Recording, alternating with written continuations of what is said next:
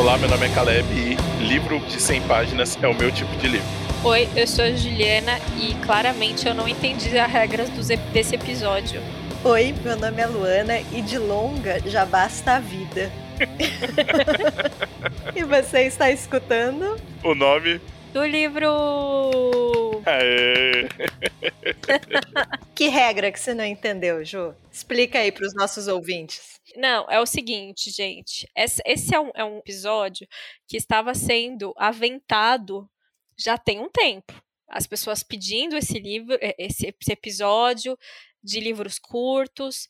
A gente não vai colocar aquele nome para ler num dia, porque cada um tem seu ritmo aí de leitura, sem pressão. Livros curtos. E aí a gente estava numa discussão de quais livros, né? O que, que, é curto? O que é um livro curto? O que configura um livro curto? Aí a gente estava falando, ah, então vai limitar o número de páginas? Aí, ah, vamos, vamos limitar o número de páginas. E aí falou assim, ah, quantas páginas? 120 ou 150? E aí eu não vi, eu não vi a resposta. No meu coração era 150 páginas. Livro curto tem 150 páginas para baixo, mas. 150 páginas claramente já não é um livro curto. Já é um livro médio.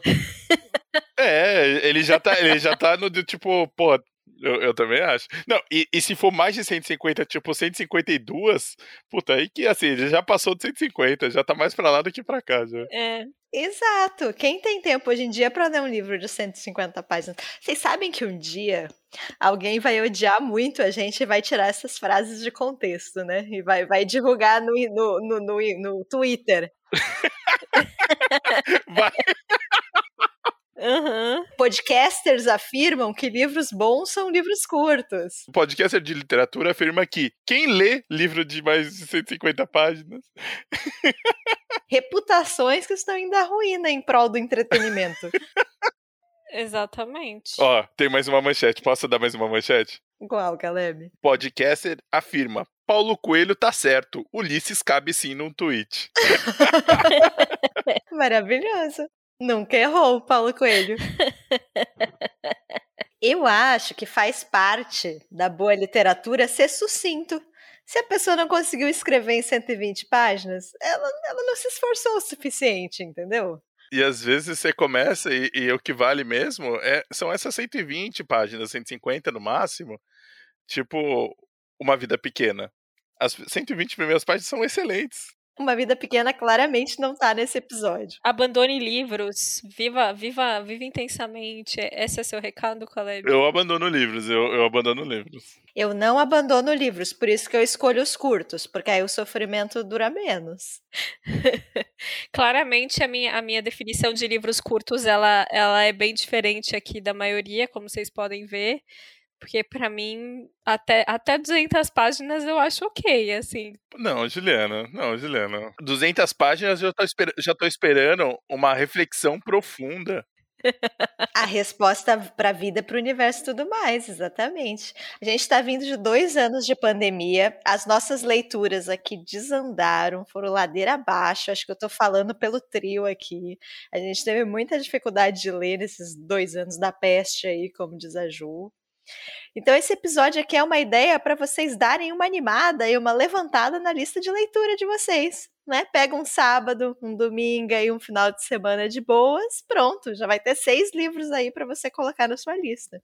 Dá uma melhorada nos números, né? Mostra um gráfico aí mais otimista para 2022 o livro curto, o bom do livro curto é essa satisfação de você ter conseguido ler o livro e terminar ele.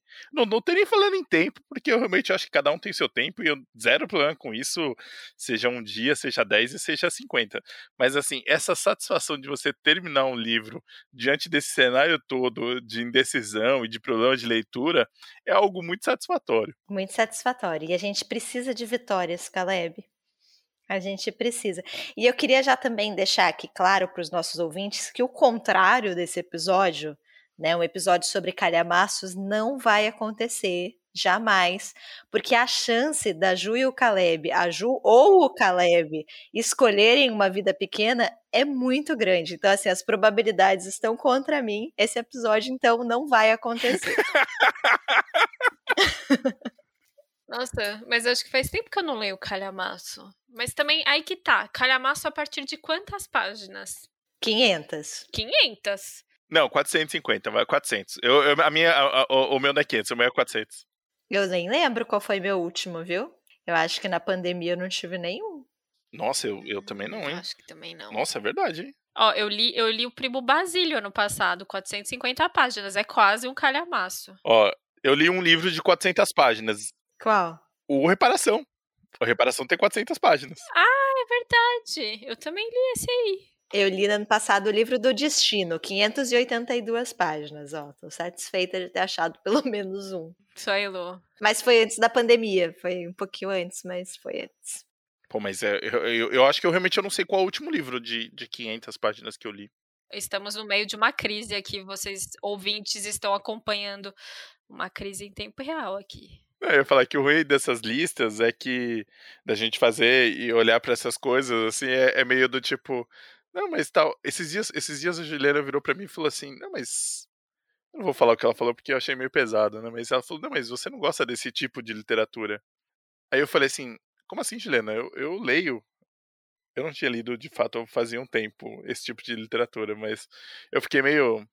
É, sou eu esse? Como assim? Eu, não, eu gosto disso. Eu não sei do que você tá falando, Caleb. Você falou de uma forma um pouco cifrada, eu me perdi aqui. é, a ideia era cifrada, senão eu falava, eu falava assim, a Juliana virou e falou assim, mas você não gosta de literatura contemporânea brasileira? Eu gosto, pô. Ah! Caleb, bafão isso, hein? Agora sim vai ser manchete. Podcaster afirma que literatura brasileira contemporânea é ruim. não, não, assim, a Juliana falou isso eu fiquei meio. Não, Juliana, eu, eu leio, assim, eu. E assim, talvez eu não leia tanto, assim, mas eu confesso que eu. Eu tô um pouco apreensivo com essa, com essa observação da Juliana, assim, que achei meio gratuito, assim, achei meio. Mas vou indicar um livro de literatura brasileira contemporânea. Tenho até amigos que são, né, Caleb? É, tenho. Tá bom. Só para calar a boca dos críticos. Exatamente, calando os críticos, né? Uma instituição que continua funcionando é o famoso calando os críticos aí. Vamos começar a animação, hein? Vamos lá. Ô, Ju, só, só, sobe só um pouquinho o seu microfone, tá meio baixo. Coitada, Ju. Sempre tá alto ou tá baixo, né, Ju? É, na, nada tá bom pro Caleb. Nem a literatura brasileira contemporânea, aparentemente. eu nem sei por que ela fez esse comentário. Enfim, quer que eu comece? Ah, co começa, começa quem não seguiu todas as regras aí.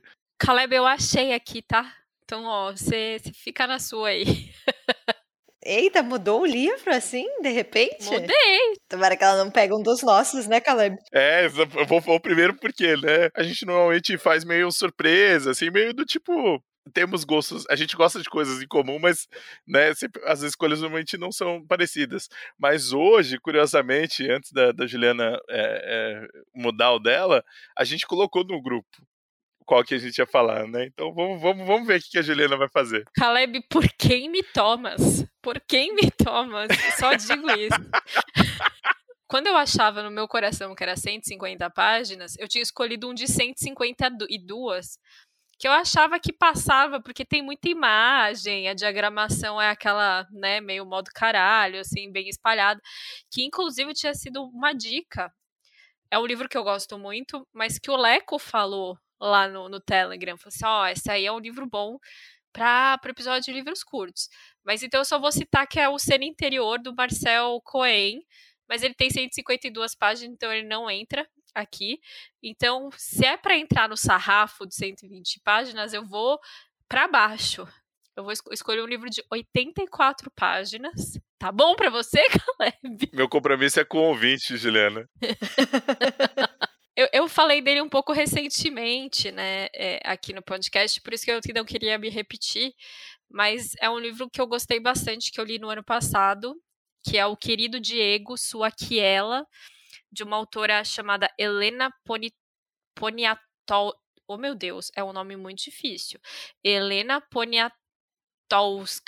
Talvez seja esse o sobrenome dela.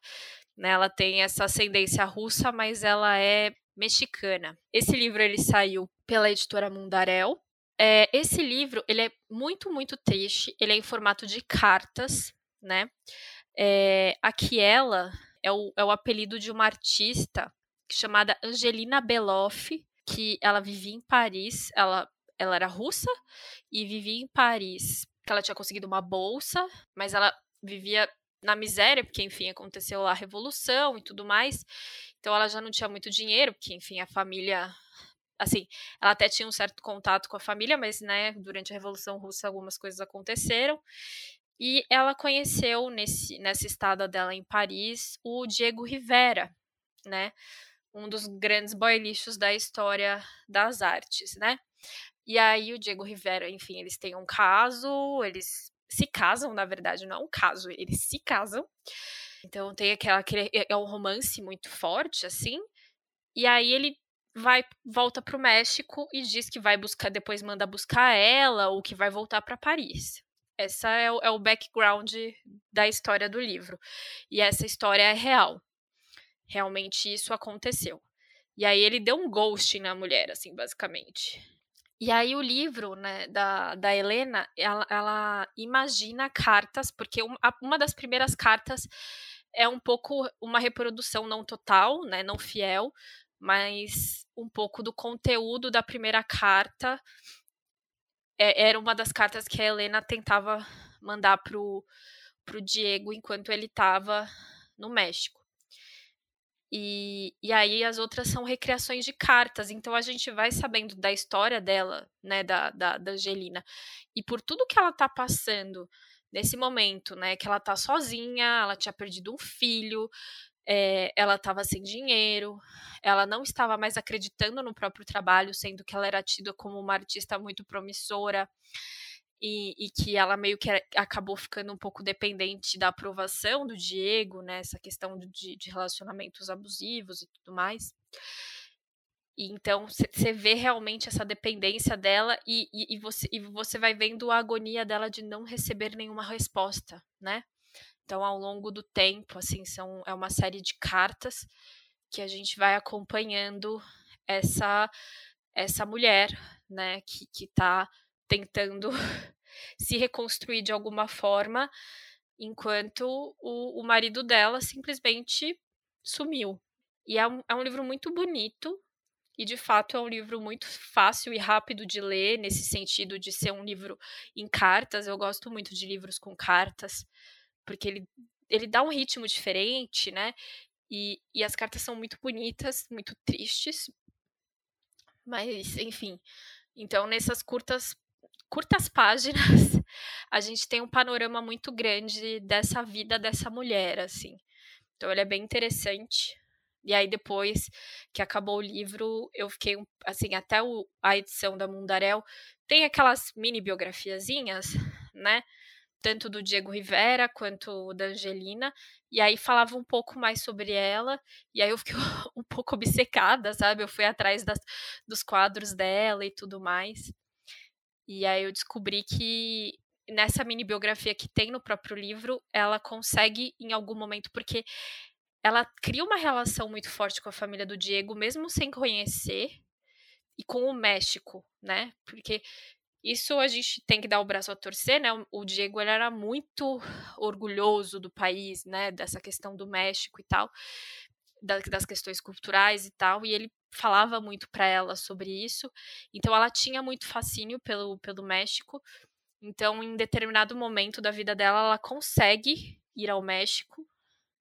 Ela se muda para lá e dá aulas de arte num liceu, mas ela nunca mais teve contato com, com o Diego Rivera. É, assim, realmente as relações foram totalmente cortadas. Aí eu fui atrás dos quadros dela, enfim, tem, tem bastante coisa na internet sobre ela, é bem interessante. Então fica aqui a minha dica, é, querido Diego Suaquiela, que é um livrinho avassaladorzinho. É, vale a pena. Eu acho que eu tinha falado dele na tag da vacina, né? Eram cartas nunca respondidas, né? Então fica aqui a dica. O Diego era muito vacilão, né? Péssima pessoa, Deus amado. Isso foi tudo muito antes da Frida, né? E acho que depois, depois da Helena, ele casou uma outra vez no México. E aí depois separou dessa mulher para ficar com a Frida. Enfim, traía ela com, com milhares de pessoas. Lu, você quer ir? Vou ir, que eu vou continuar aqui na toada do boy lixo, né? Já que a Ju estava falando aí deste, deste grande boy lixo, vou falar de um outro livro aqui que também é sobre um boy lixo. Na verdade, não é sobre o boy lixo, né? Mas tem esse personagem aí na história. Vou falar do Karen, da Ana Teresa Pereira, que é um livro que eu gostei demais. Ele saiu em Portugal em 2016 e eu li esse livro emprestado da Ju, ela que me emprestou na época. Deveria ter roubado o livro, deveria, mas não roubei, devolvi. Porém, gostei muito da leitura e para mim foi uma leitura muito marcante fala sobre uma moça, uma jovem de 24 anos, que um dia acorda num quarto, numa cama, tem uma foto dela com o marido na mesa de cabeceira, as pessoas da casa chamam ela de Karen, aparentemente não tem nada de excepcional nisso, né? Nada de muito estranho. Só que tem um detalhe: essa moça, ela acha que ela não é a Karen ela tem a impressão que ela está vivendo a vida de uma outra pessoa. Ela não tem recordações daquele lugar, daquela casa, daquela fotografia, quem é aquele homem na fotografia com ela. Então é um livro que lida muito com essa ideia de pesadelo, assim, de você estar tá literalmente preso na vida de uma outra pessoa. E para piorar a situação, né, já que eu estava falando de boy lixo, ela é casada com um boy lixo, né, ou a Karen, né, que pode ou não ser ela, mas ela tá dentro, ela tá presa ali de um relacionamento muito abusivo. Então ela tem esse homem que é um escritor e um grande artista, né? E que é muito apaixonado por si mesmo e só tem tempo para sua grandiosíssima arte, para pensar em si mesmo e não pensar em mais ninguém e que o tempo todo humilha, né, subjuga essa esposa. Então fala que ela não consegue fazer nada direito, que ela tem duas mãos esquerdas, dois pés esquerdos, né, que ela depende dele, que ele casou com ela só por conta do dinheiro. Então ela tem ali uma relação bem abusiva que coloca ela em risco, né, um risco de morte mesmo. E para mim esse é o grande tema do livro em como em relações abusivas a gente perde a nossa identidade, né? E na história do livro, como é muito fácil a gente esquecer quem a gente é.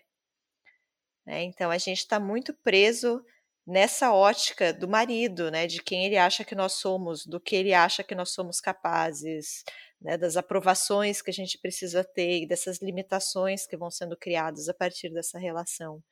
Então é um livro que fala muito sobre isso sobre perda de identidade. E é um livro muito curtinho. Eu queria dizer aqui que estou na regra. O livro tem 120 páginas, cravado. E é muito impressionante, assim. É uma leitura ela é em primeira pessoa, é narrado por essa protagonista, então você está o tempo todo presa ali na mente dela, você não sabe muito bem o que, que é real, é, o que, que é loucura, o que, que é imaginação, você não sabe exatamente qual é a história que está sendo contada, afinal. É uma literatura bem impressionante, assim. E eu fiquei bem interessada nessa autora, a Ana Teresa Pereira ela já tem uma obra vasta, um nome bem conhecido em Portugal, mas aqui no Brasil não tinha sido publicado nada dela. O Karen saiu pela Todavia, né, Ju? E, e foi logo depois, eu não sei se saiu exatamente por conta do prêmio, mas ela ganhou o prêmio Oceanos em 2017. E assombrosamente foi a primeira mulher a vencer o prêmio Oceanos. Né, o Prêmio Oceanos existe desde 2003, ela ganhou em 2017, então demorou um tempinho, né, até uma mulher vencer. Venceu essa mulher, né, portuguesa, um nome aí da literatura portuguesa, mas gostei muito desse livro, assim, recomendo, é uma leitura bem perturbadora, acho que é um livro curto demais para tanto que tem ali, sabe? É daqueles livros que é bem impressionante que ele seja tão curto. Então, fica a recomendação para vocês do Karen, da Ana Teresa Pereira, que saiu aqui pela Todavia.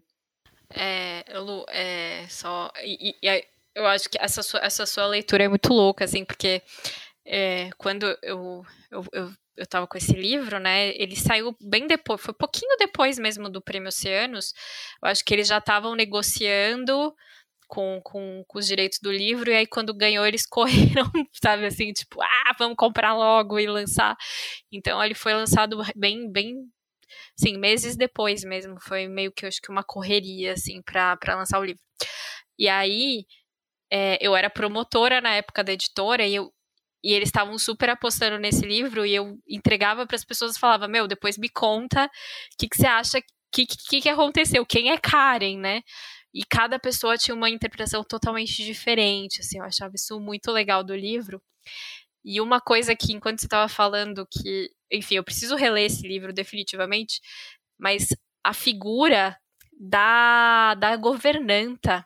Então tem esse ar meio de terror também, né? Meio suspense, né? A, a, além de toda essa questão do relacionamento abusivo, tem, tem esses elementos, né? Eu acho isso bem interessante de como ela cria esse clima, né? O livro se passa, tipo, na Inglaterra, no, no, numa cidadezinha toda cheia de, de neblina, assim, ela, ela cria esse climão, assim. E essa mulher sozinha, né, por conta até dessa relação abusiva, ela abandona os amigos, a própria família. Então, sim, tem esses contornos mesmo, né, de você estar tá num lugar isolado, sem ninguém para conversar, sem ninguém que você confie e sem nada para se agarrar, né? Você não sabe nem qual é a sua identidade. Então é, é, é bem perturbador, assim, muito bom. Eu diz a lenda que ano que vem eles vão lançar mais um dessa autora. Eu espero, assim, porque é bem impressionante o jeito que ela escreve e mas assim, eu vi uma notícia, depois eu não vi mais, sabe?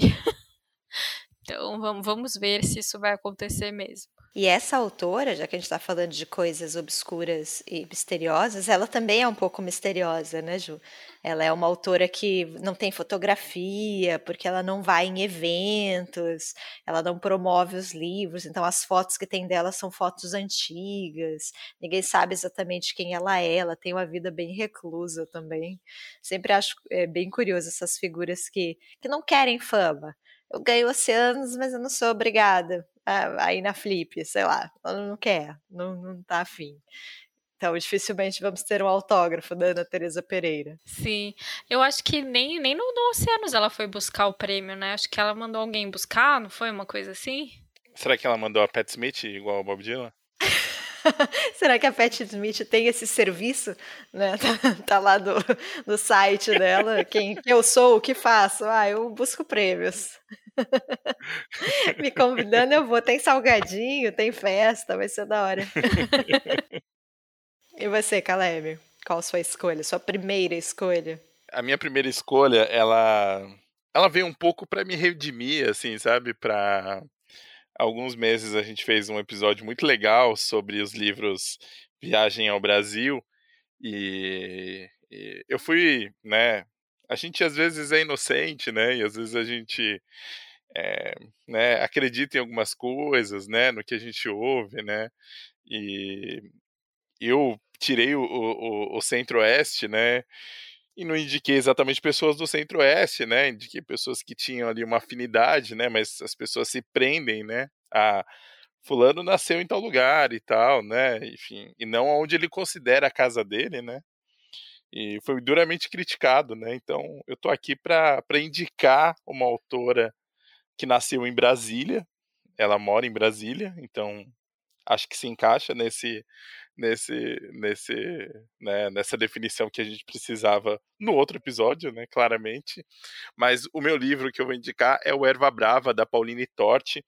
É, a Pauline é uma escritora jovem, ela já tinha lançado um romance que chama Alegro Non Tropo e lançou agora de contos, que é esse Erva Brava pela Fósforo. O livro tem 100 páginas, exatamente 100 páginas, e, e é um livro de contos.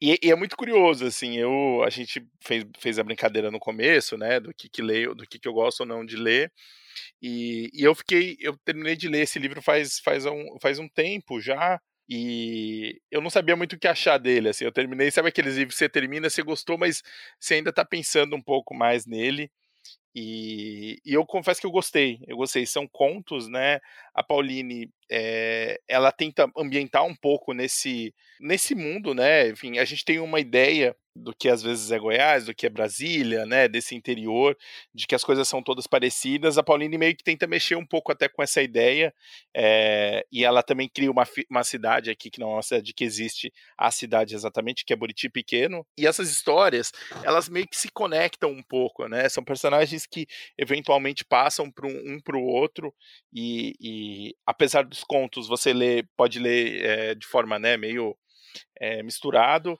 é, esse daqui eles têm um fio narrativo. Ele é sutil, mas é aqueles livros que eles todos pertencem a, esse mesmo universo, né? Eu gostei muito de alguns contos. Ele, ela, ela trata de temas que são, ela trata de uma forma muito curiosa, na verdade.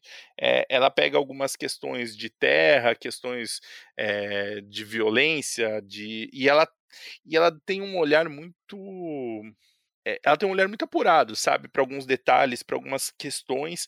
É, por exemplo, o, o, meu conto, o meu conto favorito, eu vou já falar dele, na verdade, é eu, eu gostei demais do, do, de dois, dois contos, que é Como Nascem os Sinos e Uma Sorte. É, tem essa aura dessa cidade pequena, sabe? Dessa cidade que é, talvez já não tenha mais tanto espaço para as coisas que são do campo, uh, sabe, com, com essas mudanças, o Como Nascem os Sinos é um, é um, é um senhor que está tentando ensinar para o neto como o, o, o, bateu, né, como badalar o sino, e de que cada toque tem um, tem um chamado, até inclusive um chamado do tipo, pessoa grávida tá para ter o filho e tem um, um toque exatamente para aquilo, sabe? É, ela consegue colocar essa, essa, essa melancolia dessas pessoas e, e, tem uma história curiosa em cima desse, desse, desse conto que no, no, no, é, no subtítulo tem Para Seu Ico. E eu encontrei a autora, ela esteve aqui em São Paulo, e falei desse conto, e ela e ela e, e esse seu Ico existiu. Ela, enfim, era de uma cidade que ela, que ela não sei se ela morou, ela é, e ele de fato existia e tocava o sino, e até tem uns vídeos no YouTube dele falando, assim. E eu fiquei meio encantado, assim, sabe? Tipo, porque é isso, assim, tem essa, essa sensação de, de familiaridade com esse Brasil que, que às vezes a gente não vê ou, ou a gente não ouve falar, assim. Então, acho que o, o, bom dos contos, né, que nem esse Má Sorte que eu falei, assim, é, o primeiro conto, o Ternura e Crack, é, eu entendo por que está abrindo o livro e, e, e, e, tem essa ideia de mostrar que problemas da cidade grande existem também nas cidades pequenas, mas eu confesso que a força para mim, assim, a porrada mesmo vem nesse como nos raciocínios e numa sorte. É, uma sorte, eu vou falar rapidamente, mas é um rapaz que sai para trabalhar num domingo e ele e a, mãe até fala, mas pô, mas você vai trabalhar no domingo? Ele fala, não, mas é um dia bom. E é um cara novo, super animado, e fala, meu, vou, né, tipo, vou trabalhar, vou ganhar uma grana, e depois vou sair e tudo mais.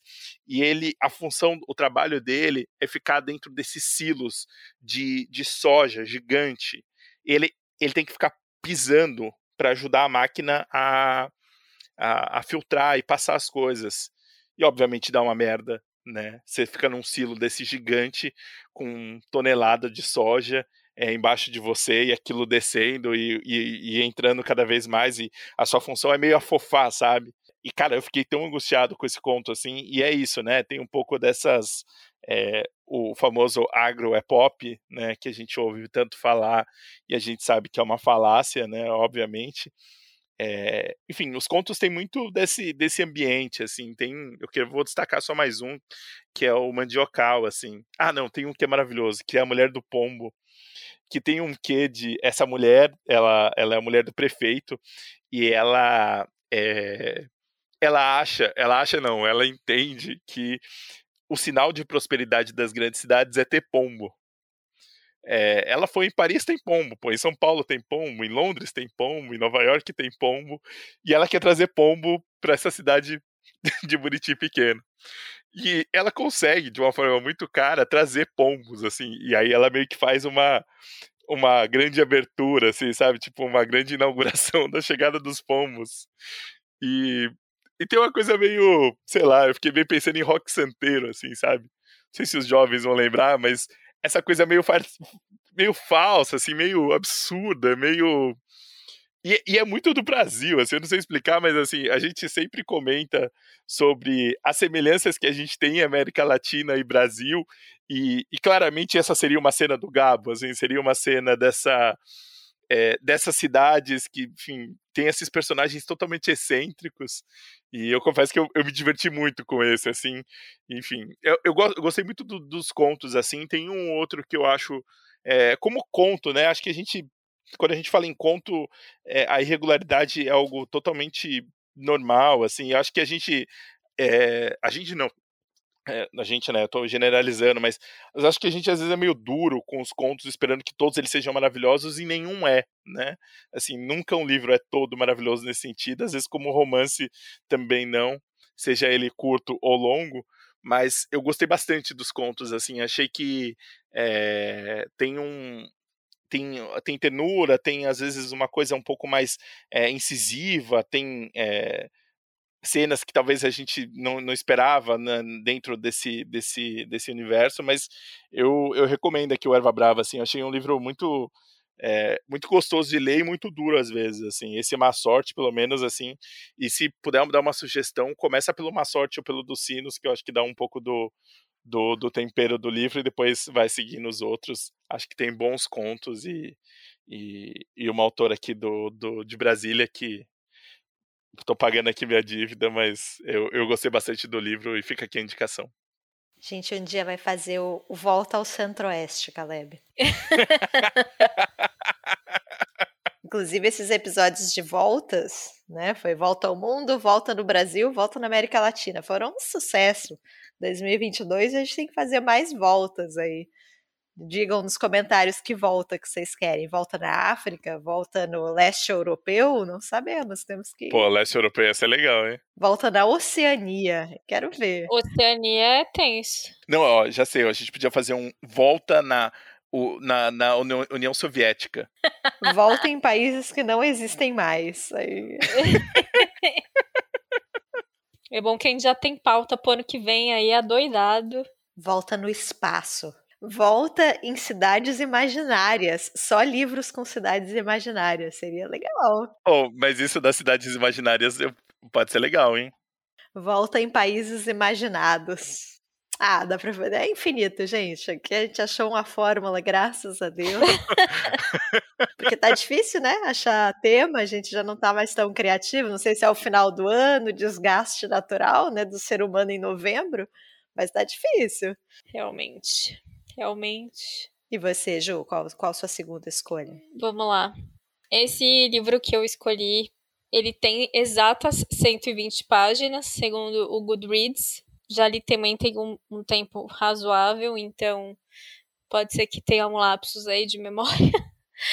Mas é um livro que eu gostei bastante, que é o Quarto Branco, da Gabriela Aguerre. É um livro de estreia dela, e eu acho um belo livro de estreia. Assim, acho bem interessante. E aí eu vou dizer o resumo, e aí vocês vão relacionar com muitas coisas que a gente critica aqui, mas é interessante porque é o ponto de vista de uma mulher. Porque é uma mulher ali, a seus 40 e poucos anos, que está passando por uma série de crises, tanto no casamento, acabou de ser demitida, é, o pai está muito doente, e, que era uma figura muito importante dentro da vida dela. Né? Então ela está nessa crise e aí ela resolve voltar às origens dela. E o que, que acontece? É, tem uma outra crise que aí, essa nesse caso, é bem particular, né? Ela acaba de ter um. A narradora, né? Acaba de ter sofrido um aborto. Ela sonhava em ser mãe, mas aí ali quase aos 40, estava grávida, perdeu o bebê, então a chance de conseguir ter um filho vai ficando cada vez mais difícil, né? Então ela também está nesse nesse embate dentro da cabeça dela. E, e aí ela resolve né, esparecer de alguma forma e, e ela resolve voltar para o Uruguai. Né? Ela é uruguaia e e nasceu, quer dizer, ela nasce no Uruguai e vem morar no Brasil, né, a personagem, e isso tem um pouco a ver com a história da Gabriela, Então ela vai atrás um pouco dessa história familiar, né? A família ainda mantém um apartamento lá, então é, ela vai passar um tempo lá para tentar entender por que, que ela descobre é, que ela é filha, é, irmã gêmea, né? Mas a, a, a, a outra irmã faleceu. E quando é, a irmã falece, a mãe troca os nomes. O nome dela é Glória, mas na verdade ela nasceu com outro nome. Mas quando a irmã falece, ela assume o nome de Glória. Então tem ainda mais esse, né, esse elemento. Então ela vai para o Uruguai para tentar entender o que está acontecendo na vida dela e tudo mais. Então é um pouco disso assim. E a gente brinca muito, né? Porque a gente já está um pouco cansado de autores brasileiros fazendo autoficção, porque a Gabriela Aguerre parece que também tinha uma irmã gêmea e perdeu. é, mas enfim, essa história dos nomes acho que não tem nada a ver. Mas então tem essa coisa da ah, tá em crise e tal, e a gente já leu muitos livros de homens, mas agora é o livro de uma mulher, falando sobre essas crises e falando sobre, sobre esses essas dores mesmo, né? E é bem interessante. E aí ela fala muito sobre tentar ficar sozinha, né? O quarto branco do livro ele é um pouco isso, assim, é aquele lugar, aquela, aquele momento que a gente tenta esvaziar um pouco a mente para se distanciar dos problemas, sabe? Então, a busca, um pouco brincando até com a ideia da Virginia Woolf, né, de um quarto todo meu, um teto todo meu, né, que é essa, esse lugar onde as mulheres vão para escrever, mas também ter um espaço onde ela possa refletir, não, às vezes não necessariamente escrever, né, mas ter o espaço dela ter o momento dela, sabe? Ter esse momento de solidão, né? Então ela, ela faz uma viagem, né? Então ela, ela fica um pouco nesse apartamento da família, mas acaba indo para umas cidades litorâneas, assim, no meio do inverno, assim, então, né, ali extremo sul, né, o inverno na praia não é nem um pouco, né, agradável, né, aquele frio, né, então, assim, é mais mesmo para buscar esse isolamento, e eu, eu gosto muito, assim, desse livro, porque tem, tem muitos desses elementos em comum que a gente brinca aqui, mas eu acho que ele traz muita novidade, sabe? Eu acho o jeito que ela escreve para um primeiro um primeiro livro eu achei uma baita estreia assim e muito sensível nessa né, questão realmente de, de, de procurar um lugar para si e, e, de tentar entender e, e de tentar né, criar seu próprio espaço, né, ainda que dentro dessa história conturbada de família e tudo mais. Então é isso, assim, eu acho que é isso. É um livro que em 120 páginas traz esse monte de questão e ela consegue resolver todas elas. Ela não, eu não, não, não senti que, ah, deixa pontas soltas, ah, é muito drama, sabe assim. Não, eu acho que ela consegue encadear muito bem as ideias ali bem habilidoso da parte dela, porque realmente é muita coisa quando a gente fala, né? Quando eu faço um resumo da história, parece uma coisa assim, meu Deus, quanta coisa. Mas não, ela consegue encadear muito bem as ideias e, e, e de uma forma muito bonita. Então fica aqui a minha recomendação do. Inclusive, se não me engano, no ano passado ela concorreu, acho que foi ano passado retrasado, já não me lembro mais, porque pandemia, né? Ela chegou a concorrer como autor estreante no Oceanos. Ela concorreu a alguns prêmios com esse livro, mas é isso, assim, é, é, é, o começo de uma, de uma carreira que eu espero que seja bem promissora e eu estou bem atenta aí aos próximos livros. E a capa é belíssima, né? Nossa, eu adoro essa capa. Acho maravilhosa. E tem muito a ver, né?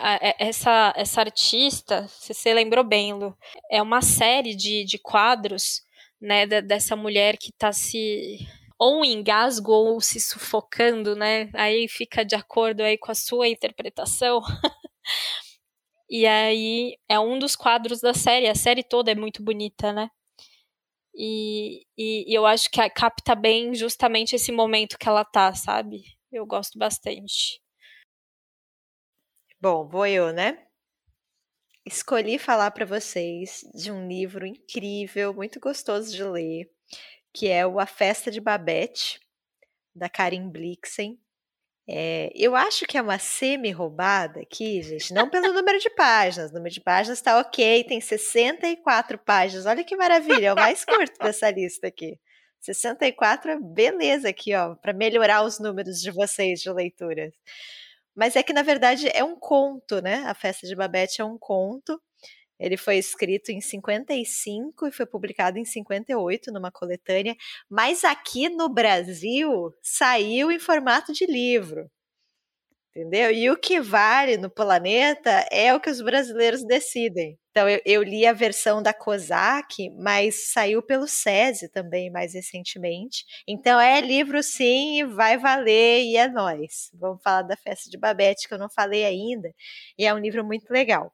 A história ela se passa no interior da Noruega, num vilarejo muito pequeno e perdido, na casa de duas irmãs muito religiosas.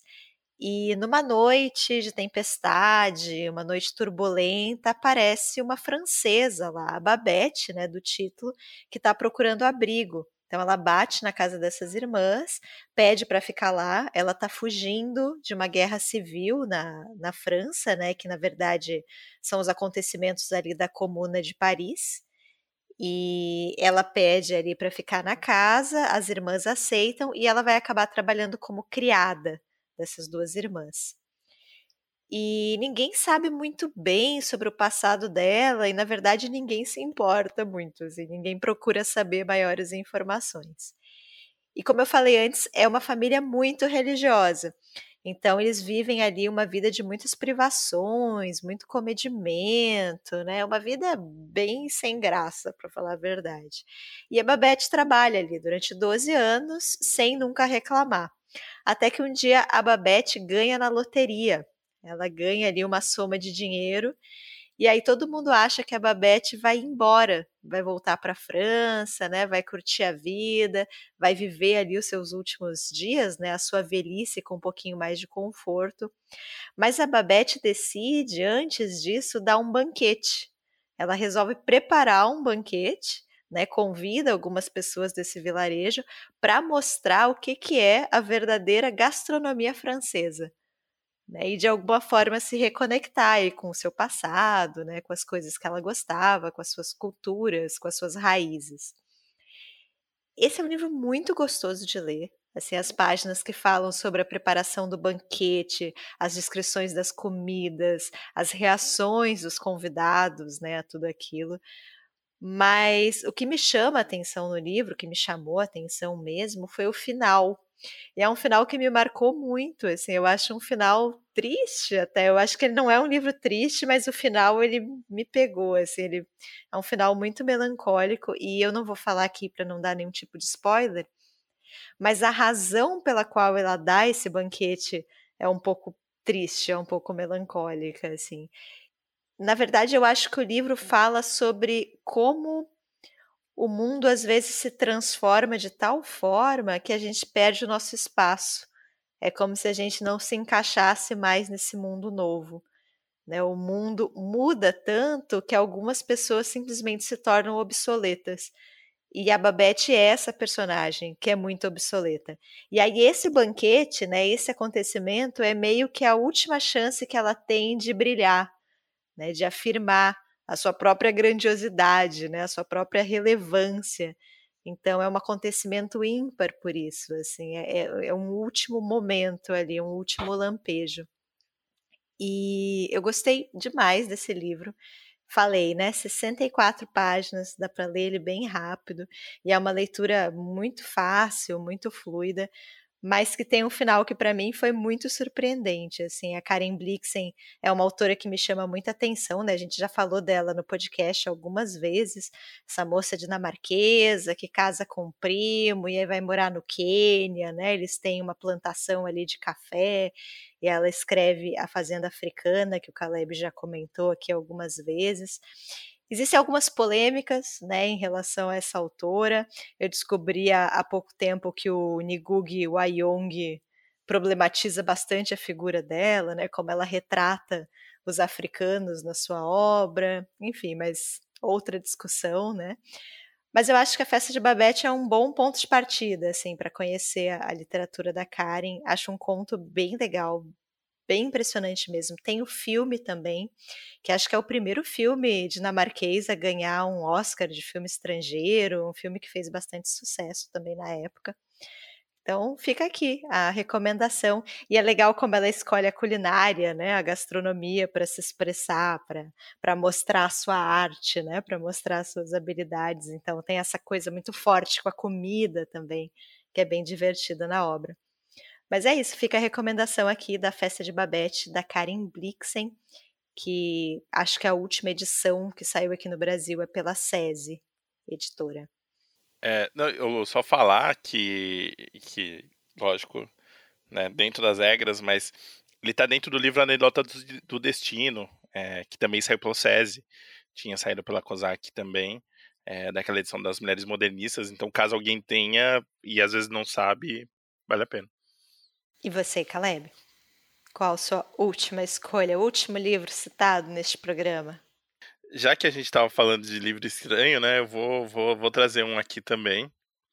É, eu acho que eu já comentei desse livro, mas ele é um livro que vira e mexe, eu penso nele, e, e penso principalmente nessa. É, quando a gente fala de livros curtos, é, é, um livro que me vem na cabeça, que é o Sem Sangue, do Alessandro Barrico, é, o Sangue foi publicado aqui pela Companhia das Letras, né? O Barrico tem alguns outros livros dele publicados pela Alfaguara e até livros, se não me engano, pela Iluminuras.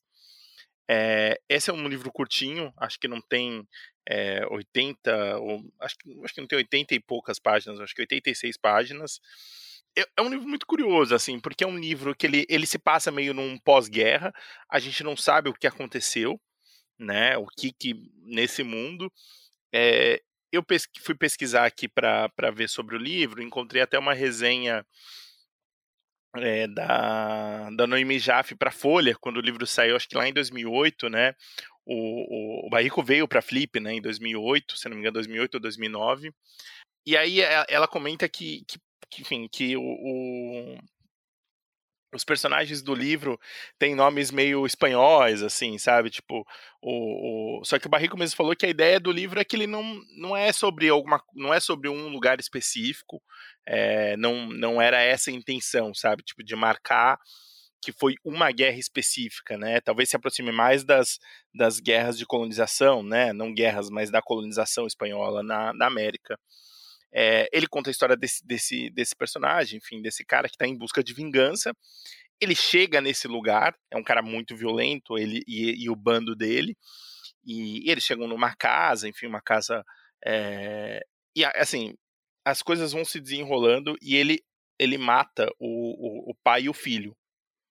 E a gente descobre que dentro da casa, escondida, num, num quarto, embaixo da casa, assim, uma coisa meio quase o Bastardos Inglórios, assim, sabe? Tipo, um, um, um, uma parte da, da casa escondida tem essa menina, é, que a gente não, não, não sabe exatamente quem, que é uma criança ainda.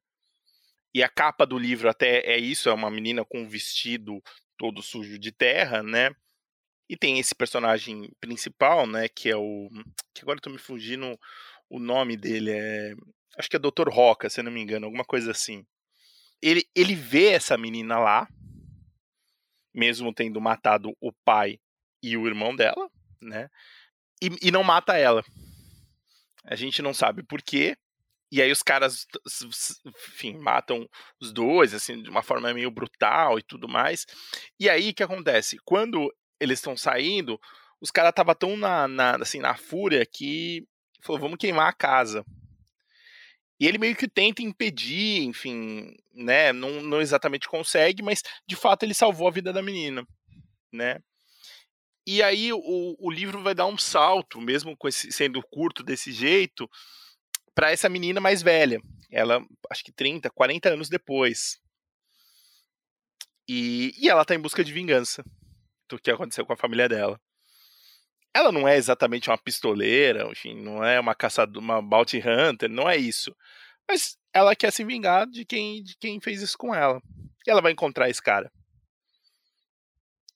E, e o que me fascina no livro, o que eu gosto do livro, e, e talvez tenha uma, uma certa inocência, assim, uma, uma, uma, simples, uma simplicidade na, na forma de pensar aqui nessa, nessa, nessa minha reflexão, ou até mesmo talvez no livro, não sei, é que a, a violência é fascinante, né? Assim, acho que tem um, um, a gente pode se horrorizar e ser fascinado por ela e, e o que que, não, o que que liga a gente às pessoas assim e, e, e, como que fica marcado esse tipo de violência como que, como que a vida pode ser transformada de que forma a gente continua ligado às pessoas o, o, livro vai discutir algumas dessas questões, mas tem um, tem um, um fiapo, uma, um detalhe de da forma que a gente se prende ainda, se prende ainda às pessoas. No caso dessa menina, a esse cara, né, que apesar de ter feito isso, de certa forma salvou a vida dela, mesmo sendo uma coisa horrível, porque ela, enfim, né, matou os pais, mas é, é difícil, né? É, é, difícil entender de que forma que a violência ela se instala na nossa vida, na nossa mente, no nosso coração, é, e de que forma que a gente reage a isso, né? É, é um livro curtinho, assim, a leitura super fluida, assim, você vai ler numa, em duas sentadas, não vou garantir uma, mas duas sentadas. É, e, e, ele traz essas questões que eu não sei responder, sabe? E, e me, me incomoda um pouco que, que tem essa, essa essa proximidade com a violência e com a pessoa, né, que, que faz, assim, tem um que talvez de síndrome de Estocolmo, não sei, mas às vezes, às vezes quando ela entra na nossa vida, ela não, não consegue é, trazer nada de bom, né? Assim, às vezes não, né? Sempre, mas é, ela é devastadora, né? É, se a gente deixa e o quanto a gente não não não não tem controle, sabe? Enfim, é um livro é um livro que eu, eu viro e mexo, eu penso porque é isso, assim, eu, eu fico eu fico intrigado com isso, com essa ligação é, e esse fascínio pela violência. Não me entendam mal, não é, não gosto de violência, não é isso. Acho que quem me conhece talvez possa falar, possa atestar que de fato não, mas eu acho meio fascinante. Porque ela está presente né, nas vidas e nas nossas vidas, e, e é sempre difícil entender o impacto né, da violência. É, eu, eu gostei bastante desse livro, assim, achei ele bem legal. Até fui outras, atrás de outras coisas do Barico.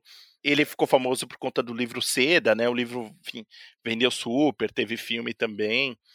Esse eu acho, eu acho ele muito bem escrito, muito rebuscado, assim, na, na forma, não tem nada de ó, excepcional, mas o domínio da escrita, né? E, e essa história simples, meio passado num, pós-guerra que podia ser em qualquer momento, ou até mesmo hoje, se a gente relevar uns pequenos, um, pequeno, detalhes muito pequenos, né? Então fica aqui a indicação do Sem Sangue, do, do Barrico. Esse livro, é, o Caleb que me emprestou uma vez, e eu, eu li, eu li, esse é, é um dos poucos que eu posso dizer que eu realmente li num trajeto de metrô. Ó, oh, aí, Juliana era vinha vermelha de domingo quando tava rolando aquela troca das portas, então demorava um pouquinho mais. Demorava um pouquinho mais. Mas eu, eu li, ele, ele, ele te prende e você não quer parar, assim, é um negócio meio doido, assim. Você quer saber o que, vai acontecer. É bem impressionante. Fechamos, então? Ó, livro curto, episódio curto aí também, pô. Sim. Mas contem pra gente se você quais qual é o seu critério de livro curto? Se ser mais ou menos que 120 páginas e, e que livro você recomenda aqui pra gente, nesse seguindo esse critério acurado de que pra, pra gente poder a gente poder ler bastante e trazer episódios novos para vocês. Isso aí aproveitar aqui e avisar vocês, esse episódio, se tudo der certo, ele tá saindo na sexta-feira, dia 26, né? Semana que vem, dia 3, a gente vai ter a nossa live. O nome da notícia, nossa live mensal aqui, que a gente traz os bafões para vocês do mundo dos livros. Vai ter premiação, tem os lançamentos aí de final de ano. Então, dia 3, 3 de dezembro, nossa live, o nome da notícia. A derradeira do ano, né? Isso aí, para finalizar aqui esse ano maldito da peste, 2021. Vamos finalizar aqui na alegria. Né, a gente sempre escolhe notícias muito felizes. Mentira, não escolhemos não, porque geralmente só tem coisa ruim mesmo. Nossa, e esse, esse mês está acontecendo muita coisa. Eu só estou anotando lá e pensando do que, que a gente vai escolher, porque está acontecendo muita coisa.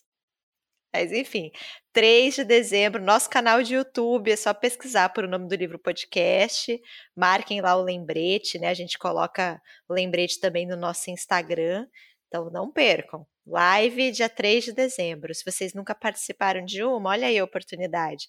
E aí vocês podem interagir com a gente, mandando mensagem no chat, né? A gente vai lendo. É diferente aqui para nós a experiência de gravar ao vivo. Gravar ao vivo é um conceito meio contraditório, né? Mas enfim, fazer o episódio ao vivo.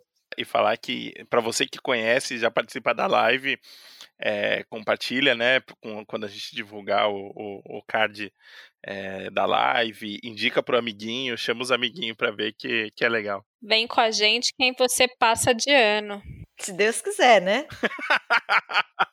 Vamos ver se esse ano passa mesmo, porque existe aí a galera do contrário, que acha que a gente vai voltar para 2020. A gente pode fazer uma sessão, uma, uma sessão nessa, nessa última live de simpatias quais as simpatias a gente vai fazer para que o ano acabe, de fato.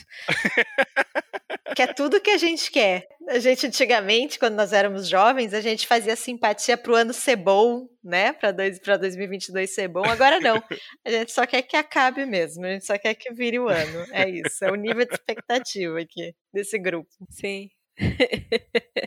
E queria aproveitar aqui que a gente está no momento recados para falar também da nossa Noite do Monóculo. Sim. Se a live vai acontecer no dia 3, a Noite do Monóculo vai acontecer dia 10. Se vocês ainda não conhecem a Noite do Monóculo, é uma recompensa que a gente tem para os nossos apoiadores. Né? O apoio é para a gente manter esse podcast vivo aqui. Semanalmente. Exatamente. E disponibilizar conteúdo aqui, né? Mas a gente oferece como recompensa a Noite do Monóculo, que é um projeto bem legal, que a gente é bem empolgado, que a gente convida né, um professor, um pesquisador, para dar uma palestra mensal. Então, todo mês a gente convida alguém diferente, com um tema diferente, sempre girando em torno de livros, né? Obviamente, literatura. Então, já teve Guimarães, já teve Raduan Nassar, já teve Clarice. E em dezembro, dia 10, a gente vai receber a professora Regina Simon para falar sobre a Juana Paula Manso, que é uma escritora, uma figura muito, muito importante do século XIX. Ela era jornalista, escritora, foi uma, dos, uma das pioneiras do feminismo né, aqui no Brasil. Ela escreveu um livro chamado La Família del Comendador, que é um romance abolicionista que se passa no Brasil e que até pouquíssimo tempo não tinha tradução. Né? A, a própria professora Regina, que vai dar a palestra para a gente, ela traduziu esse livro recentemente com um grupo de estudantes.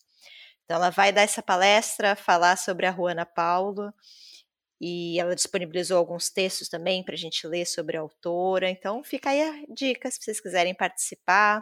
Fica gravado, então, se a data não for legal para vocês, depois vocês têm acesso à aula. E, além disso, incentiva né, que o nosso trabalho, entrar em 2022 com o pé direito aqui no podcast. Acho que essa é uma das grandes mudanças do nosso ano, né? O nosso apoia-se aqui. Sim, com certeza. É, foi uma das coisas mais legais, né? Aí, só comentar que a, a Noite do Monóculo até nessa ideia, né, de, de uma parte desse do nosso apoia-se meio também fortalecer outras pessoas, né? A gente já teve alguns encontros, então quem, quem é, for participar né, desse daí pode também ter acesso aos, aos outros que a gente já fez. Então, assim, eu garanto para vocês que vai valer a pena, assim, muito mesmo, é, conhecer e participar. Isso aí, gente. Comentem com a gente, a Ju já falou, né? Qual é o seu livro curto favorito? Vai ter o card lá no nosso Instagram. Até a próxima, gente. Se cuidem, galera. Fiquem bem. Tchau, Até tchau. mais. Tchau, Até tchau. mais, gente. Tchau, tchau.